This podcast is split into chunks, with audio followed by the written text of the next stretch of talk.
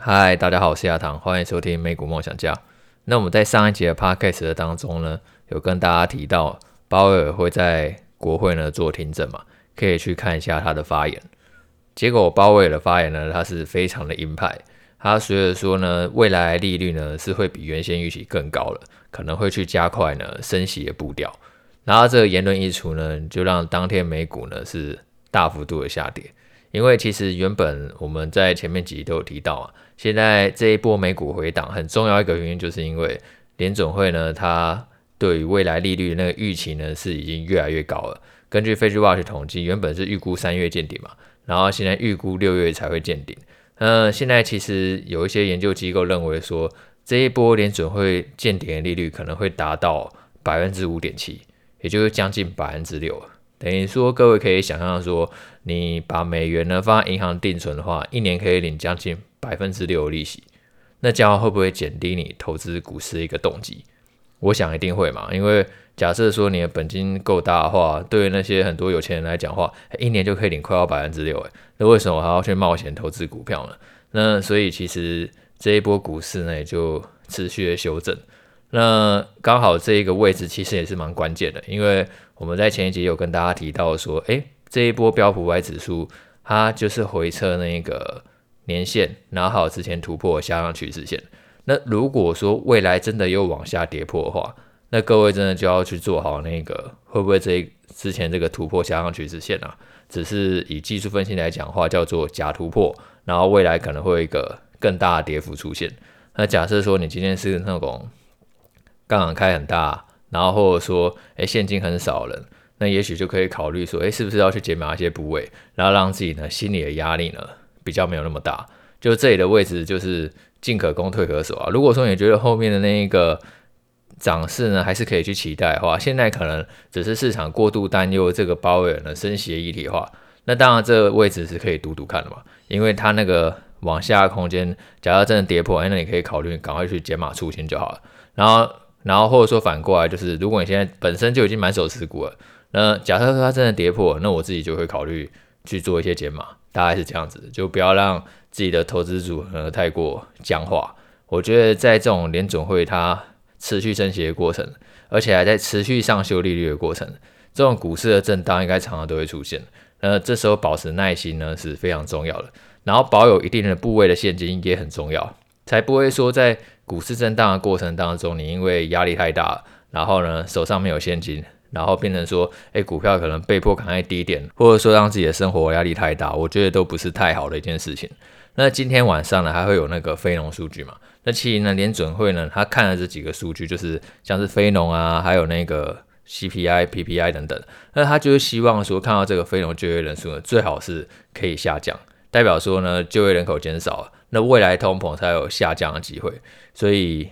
现在就很奇怪啊！现在作为投资人来讲的话，你好像要去期待说，是不是失业人可以多一点，然后那个联准会才有机会呢，不要再继续升息了。然后你会发现说，其实市场上就是跟着这个数据在走啊，在过去一整年来说都是如此哦。所以从去年开始就有人在说，诶，现在股票好像很像总金盘，怎么好像企业获利啊，还是产业趋势？好像都不是那么重要，常常就因为联准会一句话决定了升或者说是跌。那今天晚上又会公布非农了，那我想又会一个比较大的波动啊。至于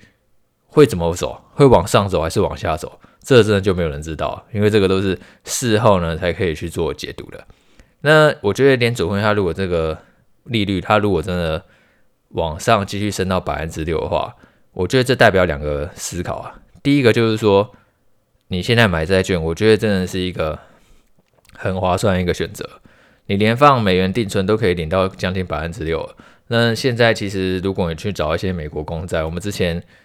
也有跟大家介绍说要怎么去买美国公债嘛，你可以透过付委托或者说是海外券商等等的。那你去买那种美国公债的话，它并不是那种阿里不达公司发行的债券，它是美国政府所发行的债券，所以它本身那个违约风险是非常非常低的。呃，你今天去买这样的债券的话，你领到的利息跟那个去年或者说是前年比起来的话，差别是非常大的。甚至呢，假设有一天就是今年下半年好了。假设我们真的看到经济衰退，那联准会它最后还是会回到降息的轨道啊。等于说你买债券的话，就是我觉得是一个很不错的一个选择。那股市的话，在有百分之六债券机会成本下话，坦白讲话，我觉得以目前来看的话，估值有一点点偏高，因为现在标普预期本益比大概十八倍嘛。但假设说这个利率一直维持在百分之六的话，我觉得至少至少这个本益比要回到十五倍左右才会稍微合理一点，甚至十二倍或者十倍都有可能的。但是我们会因为这样就完全不买股票吗？其实也不会啊，因为我们都知道说这个市场利率预期它是随时都在变动的。会不会今天公布非农以后，然后假设非农就业人数忽然往下掉，然后结果那个对未来升息预期又跟着往下掉，然后所以变成说又可以去支撑股市的估值，就各种剧本都是有可能发生的嘛。所以你本身要去做好你自己的资产规划配置。诶，我多少比重放在债券上是 OK 的，是安心的。像债券的配置，我觉得真的就很单纯。就很多人问我债券我持有多少，我好像在前一次直播的时候，我跟大家分享说，我债券的比重大概就是控制在三成到四成左右。那买债券的话，真的它就是零息而已，就也不太会取代说它可以很快的去买卖赚价差。虽然说，如果说联准会今天降息了，债券可能会上涨嘛，但是这一个可能是会一个比较。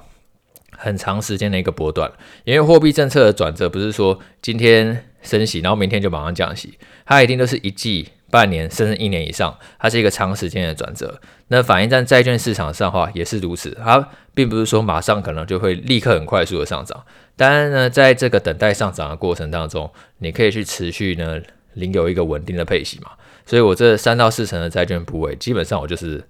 放着不动。其实我们不太会理它，让它去产生一个稳定的现金流。然后剩下股票的话呢，就会做一个比较激动的操作嘛。我们在前面提到说，哎，标普白指数，哎，回落到年线啊，还是下降趋势线等等。那我到底要进场打多少子弹，或者说我要适时把一些现金提款出来，这个股票的部位，我觉得是可以比较机动调整的。那这样的话呢，你自然就会随时都保有现金，可以应对呢未来任何可能的波动出现。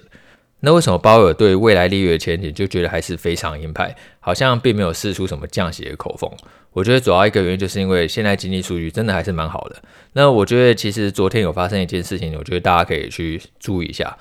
昨天系股银行他忽然宣布说呢，他把自己手上可以卖掉的证券呢都全部卖掉了，然后呢，并且他预计呢要对外呢去用普通股还有特别股来筹资，大概要筹资二十二亿美元。那他这个消息一出来以后呢，就让那个市场呢非常的担心，矽谷银行的股价单日暴跌六成，而且矽谷银行并不是一家很小的公司哦，它市值也是一两百亿美元，算是一家蛮大型银行。然后过去的那个营运呢也算是蛮稳定的。然后可是他却忽然无预警的公布说呢，他要把那个手上的资产呢全部都抛售出来，然后还要对外筹资。然后大家就担心说，哎，奇怪，这家银行是不是忽然呢出现了什么问题这样子？然后呢，矽谷银行还希望说客户呢可以去保持冷静，然后还有充足的流动性呢来支持客户。可是呢，他也说，如果说大家都觉得矽谷银行有麻烦，那就真的会有麻烦。诶，结果昨天股价一天就大跌六成，